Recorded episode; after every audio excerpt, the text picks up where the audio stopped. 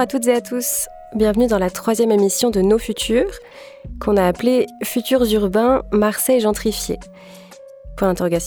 C'est Anna et Alice qui vous parlent, donc on est deux copines et aussi deux doctorantes qui avons voulu faire cette émission ensemble pour euh, mixer discussions euh, libres et sujets qui touchent aussi à la recherche. Et donc dans nos futurs, on s'intéresse et on s'interroge sur le futur en abordant des thématiques différentes. On s'était demandé par exemple dans une première émission si le futur était une science, puis on avait abordé l'avenir des villes. Et aujourd'hui, on va rester sur les villes, euh, mais on vous propose de discuter de l'avenir de Marseille. Et pour aborder cette question, on a invité Audeline, qui est doctorante en géographie. Elle travaille sur l'école à Marseille, et plus particulièrement sur la géopolitique de l'école à Marseille. Bonjour Audeline. Bonjour. Pour commencer, on va écouter un petit son qui évoque, vous allez l'entendre, euh, l'image ou les images que l'on peut se faire de la ville de Marseille. Marseille, en vrai, c'est surtout ça. Marseille, c'est la ville qui a ses lettres, comme à Hollywood. Tu sais, en dessous de Carouf, Grand Littoral, où tu vas faire des courses, à côté du Baou, où tu vas choper les gadgets. Marseille, c'est la mer, c'est de l'architecture, c'est des graphes partout, partout, partout à Marseille. À Marseille, il fait 26 degrés le 26 décembre. À Marseille, tu dis pas bonjour messieurs, tu dis bonsoir tout le monde. Marseille, c'est la cité radieuse du Corbusier euh, sur le boulevard Michelet. Mais la vraie cité radieuse est juste en face, c'est le vélodrome. Marseille, c'est la route de la Gineste, c'est même le coucher de soleil sur la route de la Gineste. Marseille, c'est péché. À Marseille, sur la rue Saint-Fé, tu fais pas les boutiques, tu fais les boutiques. Marseille, c'est le Prado carénage où tu roules à 180 alors que c'est 50.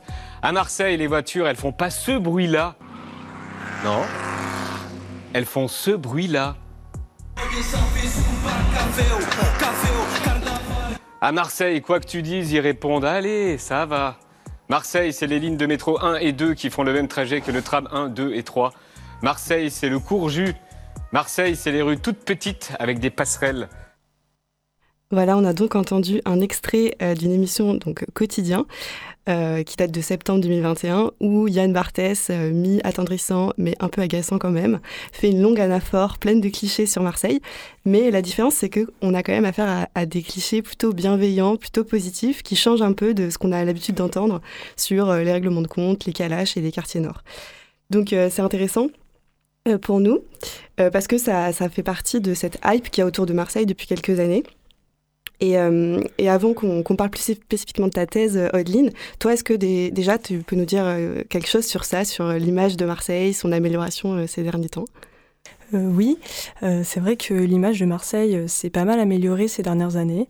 Je pense qu'il y a plusieurs événements qui ont pu y contribuer. Donc, je pense par exemple à Marseille, capitale de la culture, en 2013, mais aussi à l'ouverture du parc national des Calanques en 2012. Et même s'il est peut-être trop tôt pour en mesurer les effets, on peut se demander si le changement récent de municipalité avec la victoire du printemps marseillais en 2020 ne va pas enclencher une nouvelle dynamique d'attractivité, puisque plusieurs initiatives ont déjà été prises par la nouvelle équipe municipale qui font un petit peu penser à ce que euh, l'ancien maire PS de, Paris, Bertrand Delanoë, avait fait donc c'est-à-dire euh, piétonisation temporaire, euh, la corniche, le vieux port, végétalisation de certaines rues, organisation de festivités aussi comme le carnaval. tous ces éléments peuvent contribuer au changement d'image de Marseille et favoriser l'arrivée de nouveaux habitants. Euh, ouais, en effet, il y a cette image de plus en plus positive de la ville. On, on la voit à travers toutes ces stories qu'il y a l'été sur la plage, Malmousque, etc. Euh, et puis il y a aussi euh, ce, côté cool qui, euh, s'accentue. Mais paradoxalement, ça peut agacer les Marseillais qui vont s'inquiéter justement de cette arrivée potentielle, cet afflux de néo-Marseillais, notamment parisiens. Et c'est devenu presque un lieu commun des conversations, un rituel de s'échanger des anecdotes sur les appartes qui se vendent à des prix fous sans être visités, ou ces immeubles qui sont convertis en Airbnb dans leur totalité, euh, les, les cappuccinos avec euh, des fleurs dedans et puis bientôt euh, le pastis qui sera à 4 euros dans les bars. Est-ce que, Audeline, ce, cette gentrification en marche, c'est la faute des Parisiens? Bah, Déjà, les, les, Parisiens ne représentent pas l'ensemble des nouveaux venus à Marseille. En fait, ici, la figure du Parisien, bon, bien sûr, elle est connotée péjorativement et elle représente avant tout une figure repoussoire. Euh, cette figure repoussoir, elle s'explique euh, d'abord historiquement par la relation qu'entretient Marseille avec Paris hein, en tant que capitale, lieu d'émanation d'un pouvoir centralisateur, et s'explique aussi par l'arrivée, c'est vrai, relativement récente de Parisiens à Marseille hein, depuis l'ouverture de la ligne TGV Paris-Marseille. Mais en fait, plus largement, derrière la figure du Parisien, il y a une euh, véritable diversité d'origines géographiques de ces néo-marseillais, euh, puisqu'ils peuvent venir d'autres grandes villes françaises comme Lyon, Toulouse, Bordeaux, voire même de l'étranger, hein, d'Italie ou d'Allemagne.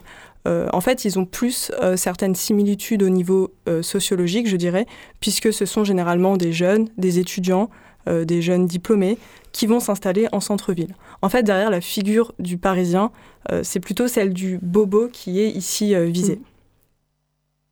Après, euh, tu me demandais si c'était de leur faute. bon, je pense qu'on ne peut pas trop l'appréhender d'une manière morale, parce que ici, c'est plutôt des dynamiques sociospatiales qui sont vraiment en jeu.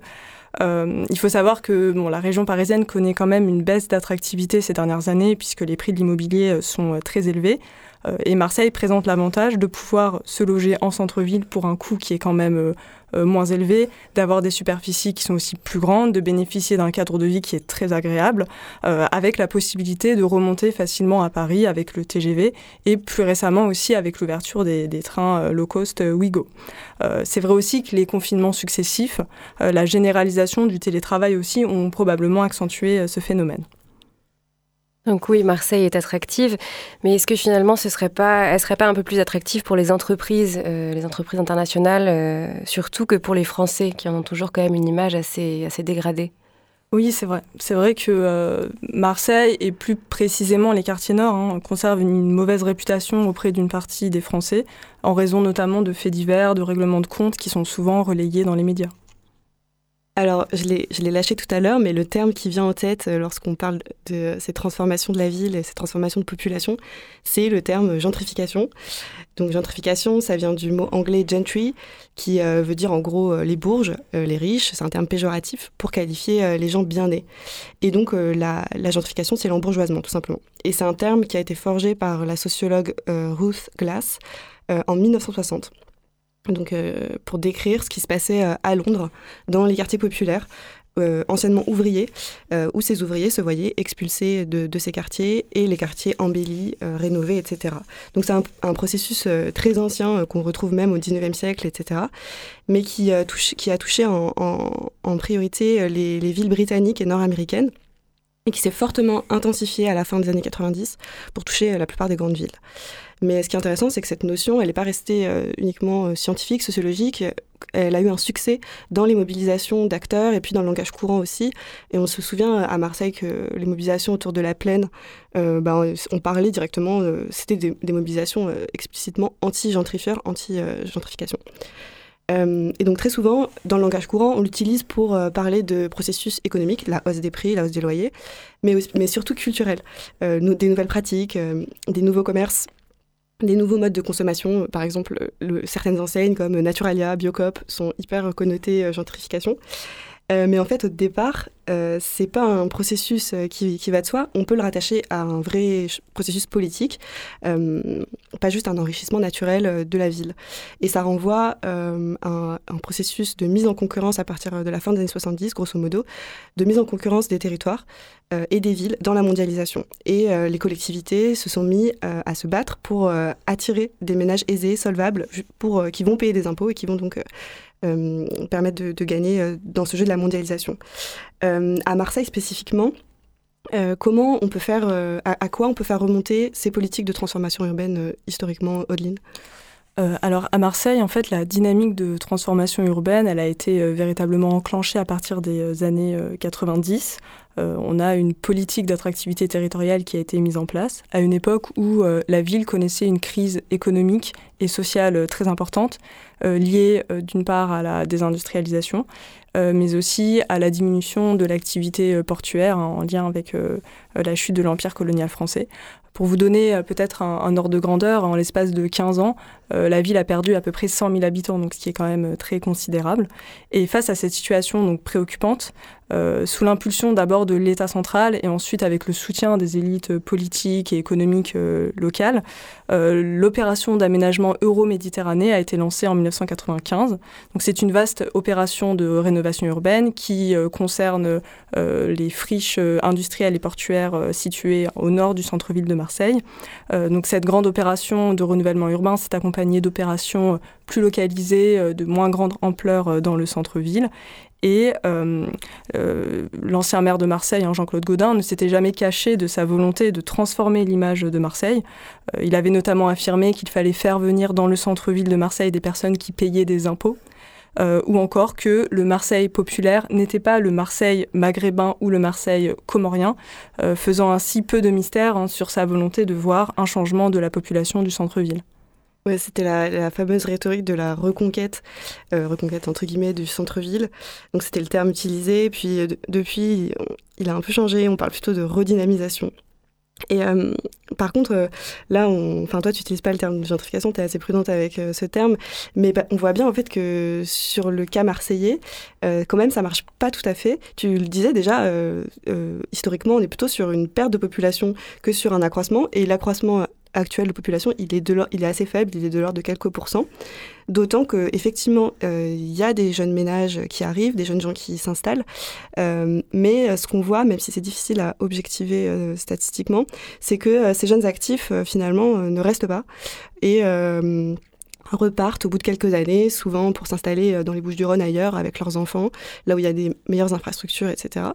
Donc ça, c'est une première euh, critique, tu pourras euh, peut-être rebondir dessus, euh, à l'idée de gentrification à Marseille.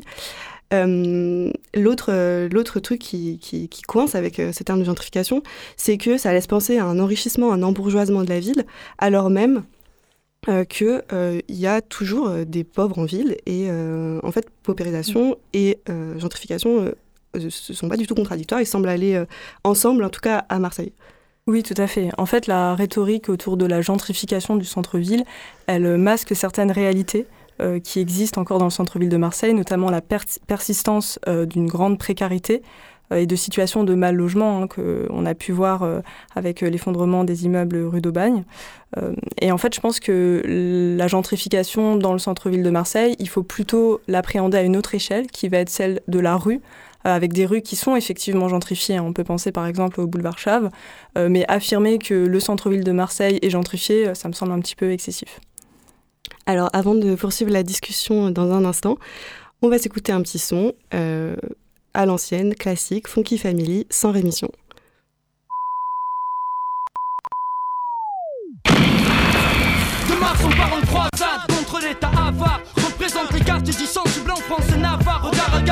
Pétard, on craque les nantis. Politiciens repartis. Bande whisky gonzé, c'est reparti. On se prétend pas prof, donc on donne pas de leçons. De mots sans rémission sur des fonds qui sont. Ici les jours passent, rien ne change. Dans les alentours, coûtant en mec parti pour des années sans retour. Tout ça tiré ou presque par le bis, lui a ses fait sexe. Ici et là, ça rafle des tiroirs, qu'est-ce quoi? Qu'est-ce que tu veux faire contre ça? À force de faire miroiter On veut juste ce qu'on voit. Et le convoi la balle Brinks alimente mes rêves des dizaines de fois. Croire que ça rapporte plus que le respect de la loi. Les gens honnêtes se crèvent la santé à honnête. Les tailles de loin le plus grand proxénète. Bombise propre et net. Faut tenir le coup serré les coudes ne serait-ce que pour nos parents. Question franc n'attend rien des En France chaque jeune se défense, défense qu'il a. Marie Curie charme Chacun fronce les sourcils pour ce billet là Chez nous pas de star en costard plein aucun Rockefeller si tu baisses pas le frog dealer Tu deviens quelqu'un. Ivre peiné certains rêvent de palace hélas. Rien de béné, vivre et hélas Faut rester comme moi las guerrier Rien ne va alors nique tout bientôt on s'en va. Pas besoin de gaffe pour faire les sous là-bas. Avant Je veux du blé comme Luciano. Mort sans être vaincu. Zoner en BMD capot et traîner des culs sur le capot. Avec les potes ça rigole plus, tout s'en bave. C'est sérieux les temps deviennent grave gras Je t'apprends rien, mais je dois le haut et fort pour mon clan au moins. J'ai l'arme en main, l'intention de prix c'est loin, reste fidèle au mien. Opération coup de poing, section nique tout. En 9-7, FF, et ta fête et nique tout. Putain, qu'est-ce que tu veux que je dise On est de retour donc dans l'émission Nos Futurs euh, avec Audeline qui est aujourd'hui avec nous, donc euh, chercheuse en géographie. Audeline, tu, travailles spécifiquement sur la question de l'école à Marseille. Euh, c'est une entrée euh, particulière qui permet d'éclairer à la fois les transformations euh, de la ville et aussi la manière dont les politiques la gèrent. pourquoi, toi, tu as choisi spécifiquement de travailler sur l'école? Alors pour plusieurs raisons. pour commencer, je trouvais intéressant d'étudier le fait que l'école en fait est devenue un enjeu politique important à Marseille ces dernières années. Euh, ça a commencé en fait en 2015 avec euh, la lettre ouverte d'une enseignante des quartiers nord qu'elle a adressée euh, à la ministre de l'Éducation nationale de l'époque, Najat Vallaud-Belkacem, pour l'alerter sur la situation de nombreuses écoles dans, les, dans les quartiers nord de Marseille. Euh, ensuite, euh, cette situation, donc cette prise de conscience de, la situation très critique de nombreuses écoles publiques de Marseille est devenue véritablement un enjeu de politique locale en lien avec la fin du mandat de, Jean-Claude Gaudin, euh, la perspective de nouvelles élections municipales et le printemps marseillais qui a fait de la question des écoles une priorité hein, de, de sa campagne euh, électorale. Euh, et ce qui m'intéressait, c'était aussi le fait que euh, cette question, donc importante au niveau local, elle est devenue ensuite importante au niveau national. On l'a vu en septembre 2021 avec le président de la République, donc Emmanuel Macron, qui a prononcé donc un discours sur son projet Marseille en grand, dans lequel l'école occupe une place importante. Euh, ensuite, l'autre élément qui véritablement aussi m'intéressait beaucoup, c'était de poursuivre des réflexions qui ont été engagées par euh, d'autres chercheurs sur le rôle de l'école dans l'attractivité territoriale. Et donc, je trouvais euh, intéressant de, de, rattacher ce questionnement à Marseille, puisque c'est une ville dans laquelle il y a donc cette volonté politique de transformation urbaine. finalement, je, je, voulais essayer de comprendre comment un établissement scolaire pouvait influer sur l'attractivité d'un lieu, ou encore quelle était la place de l'école dans des projets de renouvellement urbain. Alors justement, on va s'écouter euh, un petit son relatif à ce sujet de l'école à Marseille. Cette ambition pour la jeunesse, c'est d'abord et avant tout le combat pour l'éducation. À Marseille, nous avons 174 écoles de la ville qui sont considérées dans un état de délabrement tel que l'apprentissage y est devenu impossible. Pour réussir cela, nous allons être à vos côtés. Ce qu'on va faire, d'abord, nous avons commencé à vos côtés, on l'a vu ce matin, à rénover les écoles. Pour une quinzaine d'écoles, les opérations menées par l'Agence nationale de la rénovation urbaine, avec aussi ce qu'on a mis dans le plan de relance et les dotations exceptionnelles, permettent de financer une quinzaine d'écoles d'ores et déjà. Et puis, c'est de mettre en œuvre ce qui est ce besoin d'avoir un temps scolaire un peu différent. Et donc, je veux qu'on puisse ici innover. Et dans les quartiers où la situation est la plus difficile, qu'est-ce qu'on doit pouvoir faire? En fait, donner plus de liberté en même temps qu'on donne plus de moyens. Il faut qu'on ait des directeurs d'école à qui on permet d'avoir un peu plus d'encadrement. Il faut que ces directeurs d'école puissent choisir l'équipe pédagogique. C'est de vraiment permettre de faire un laboratoire de liberté et de moyens. Voilà, donc euh, dans cet extrait, on entend euh, le président de la République, euh, donc le 2 septembre 2021. Qui dresse un constat très négatif sur les écoles marseillaises. Elles sont délabrées. À un moment aussi, il dit que les profs sont fatigués. et donc une école à réformer. Et comment on la réforme cette école? Bah, La solution, sans surprise, elle est libérale. Il faut donner plus d'autonomie aux profs et plus de moyens aussi. Et puis il parle beaucoup d'expérimentation, d'innovation. Dans la suite du discours, par exemple, il parle des expériences de micro-lycées. Euh, c'est des dispositifs pour les décrocheurs scolaires, euh, euh, par exemple dans le lycée d'Hydro à Marseille. toi, Adeline, cette volonté de réformer l'école, tu, tout à l'heure, on, expliquera en quoi elle s'inscrit dans des dynamiques de transformation urbaine, mais comment tu l'analyses? Qu'est-ce que ça t'inspire, ce discours du président? Bah, je pense qu'il reste dans sa logique, hein, qui est celle de libéraliser davantage l'école. En fait, il part du principe que la concurrence entre les établissements scolaires, c'est quelque chose qui est euh, bénéfique. Euh, or, on peut déjà en voir les effets euh, délétères dans le second degré, puisqu'en fait, la mise en concurrence des établissements scolaires, elle, elle fait qu'il y a certains établissements qui sont plus attractifs que d'autres. et par rapport à ce qu'ils proposent, on peut aussi s'interroger sur l'impact que pourrait avoir le recrutement de l'équipe pédagogique par euh, les directeurs et directrices d'école euh, directement, euh, puisque ça risquerait d'accentuer les inégalités entre établissements. On peut se demander si les établissements qui sont aujourd'hui en zone d'éducation prioritaire, qui peinent déjà à attirer des enseignants particulièrement expérimentés, arriverait en fait, dans la logique de, la réforme d'Emmanuel Macron, à attirer à nouveau ces, ces professeurs expérimentés. Et on a entendu, alors je ne sais pas si on, a, écouté assez d'extraits pour l'entendre, mais dans tous les cas, Macron parle d'école du futur. Euh, donc toi, qu'est-ce que que tu penses de cette formulation? Est-ce que, c'est quoi, selon ce que tu en as compris, l'école du futur euh, pour Macron?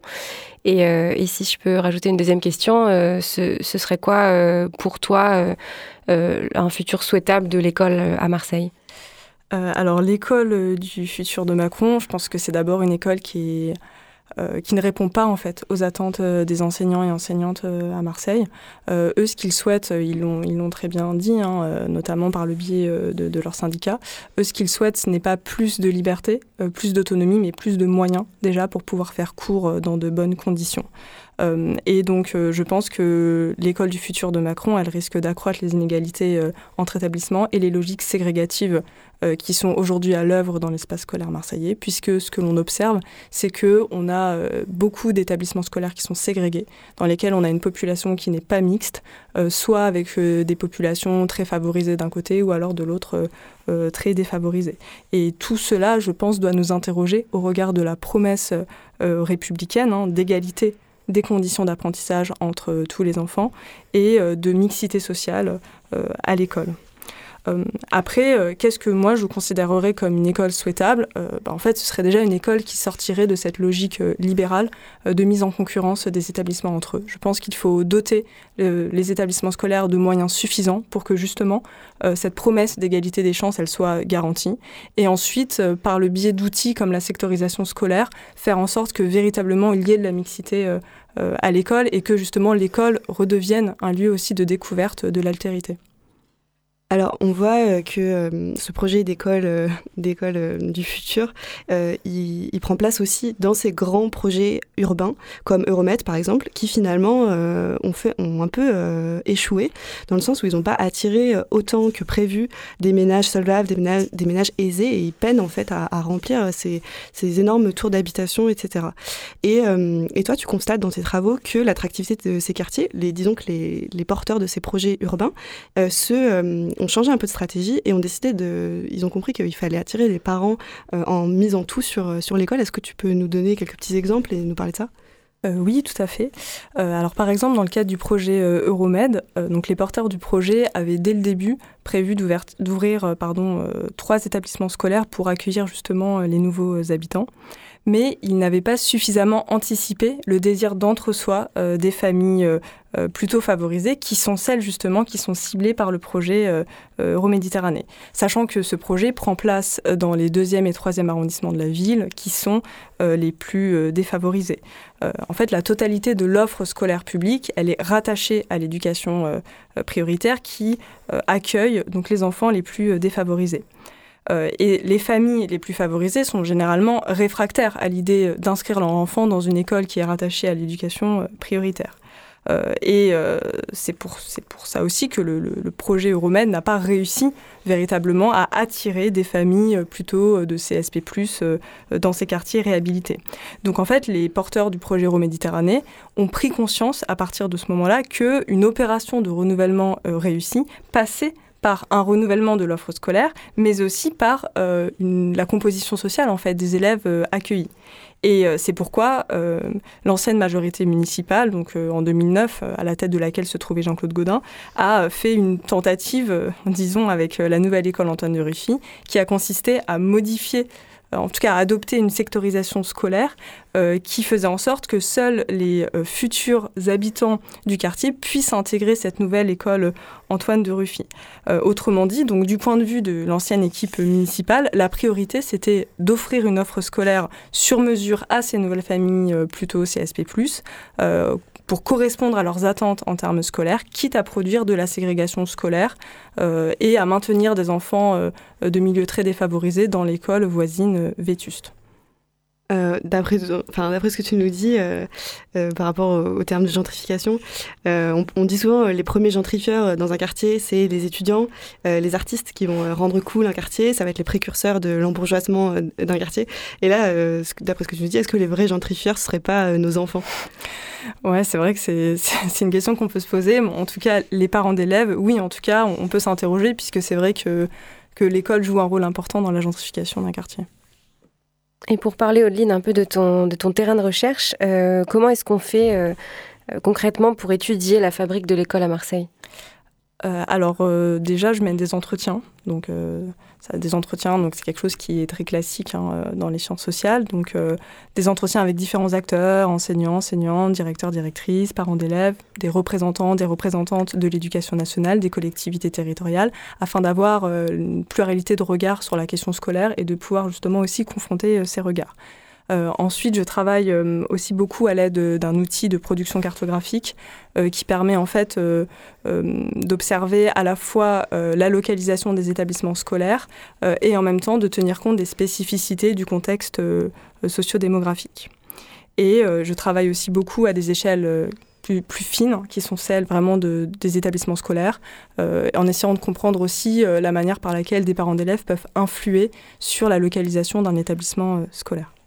Et bah, justement, pour rebondir là-dessus, euh, sur les stratégies euh, des, des, parents, euh, où, mettre son enfant, etc., euh, une question un peu, euh, un peu voilà, comme ça, mais est-ce qu'on peut vraiment en, en, vouloir aux gens de vouloir mettre leurs enfants dans des bonnes écoles? Parce qu'en plus, on, en parlait avant, c'est des écoles qui vont développer des cursus, par exemple en langue, qui vont essayer de se distinguer, qui vont voilà, jouer sur l'excellence, sur la distinction qui est très importante dans la compétition scolaire, etc. Mais, et de l'autre côté, est-ce qu'on peut aussi, entre guillemets, en vouloir aux municipalités qui, elles aussi, sont dans un jeu de concurrence, on l'a vu, de vouloir attirer ces classes moyennes, parce que eux, ils vont se défendre et dire, bah, il nous faut euh, des gens qui payent des impôts, comme disait Godin. Euh, voilà, est-ce que on peut, tu peux répondre à ça? Euh, Non, bien sûr. Chaque parent souhaite que son enfant puisse avoir les meilleures conditions d'apprentissage, et c'est tout à fait compréhensible. pour moi, le problème, c'est plutôt l'existence d'une offre scolaire qui est différenciée selon les lieux avec la présence de certaines spécialités et options dans quelques établissements, dans un contexte où en fait tous les parents d'élèves euh, n'ont pas la même maîtrise du fonctionnement de l'institution scolaire. Les familles les moins dotées en capital scolaire, culturel, celles en fait pour lesquelles le choix de l'école est le plus crucial parce que elles peuvent moins compter sur un réseau de sociabilité, elles peuvent moins aussi transmettre des attendus mm. scolaires euh, dans le contexte familial, sont en fait aussi celles qui sont le moins, euh, qui, ont, qui, sont le moins au fait de l'existence de, de ces filières et des manières de les intégrer. Euh, donc la localisation de cette offre scolaire, souvent dans des quartiers euh, plutôt privilégiés, constitue ainsi un frein euh, géographique à l'accès des enfants de familles défavorisées à ces filières, filières qui pourtant constituent un tremplin très important dans l'accès aux formations les plus sélectives de l'enseignement supérieur. Oui, filières, on, on, en parlait, c'est par exemple ce projet d'école internationale qui va jouer sur l'apprentissage des langues et vraiment oui, tout à fait. Les, filières les plus attractives, euh, c'est généralement euh, les filières euh, qui portent sur l'apprentissage de langue, les sections internationales, ou les bacs, les doubles bacs français et un bac étranger. Pour finir, Audeline, on voulait te, poser une question un peu plus personnelle. en tant qu'habitante de Marseille et aussi en tant que chercheuse qui travaille sur la ville, est-ce que tu as des inquiétudes sur, les, sur ce qui est à venir, sur les transformations urbaines, par exemple, à venir, ou sur l'avenir de Marseille en général? Euh, est-ce que je suis inquiète Ou est-ce que tu es optimiste? Oui, c'est vrai, tu peux être optimiste aussi. Alors déjà, c'est vrai que c'est difficile de prévoir euh, l'évolution d'une ville parce qu'en fait, il y a beaucoup de paramètres euh, qui entrent en jeu. mais c'est vrai que l'augmentation assez significative ces dernières années des prix de l'immobilier à Marseille, notamment dans les quartiers centraux, bon, ça montre quand même qu'il y a une réelle attractivité de la ville. Euh, après, c'est vrai que quand j'entends des ex-sois qui, encore il y a quelques années, me disaient que euh, Marseille, c'est horrible, et qui aujourd'hui, euh, je les entends dire que en fait, Marseille, c'est pas si mal et que pourquoi pas envisager de s'y installer, bah, je me dis qu'on a peut-être un peu de soucis à se faire. Ce seront les mots de la fin. Merci, merci, encore. Merci. Et, et, merci de nous avoir écoutés et à la prochaine pour une prochaine émission de Nos Futurs.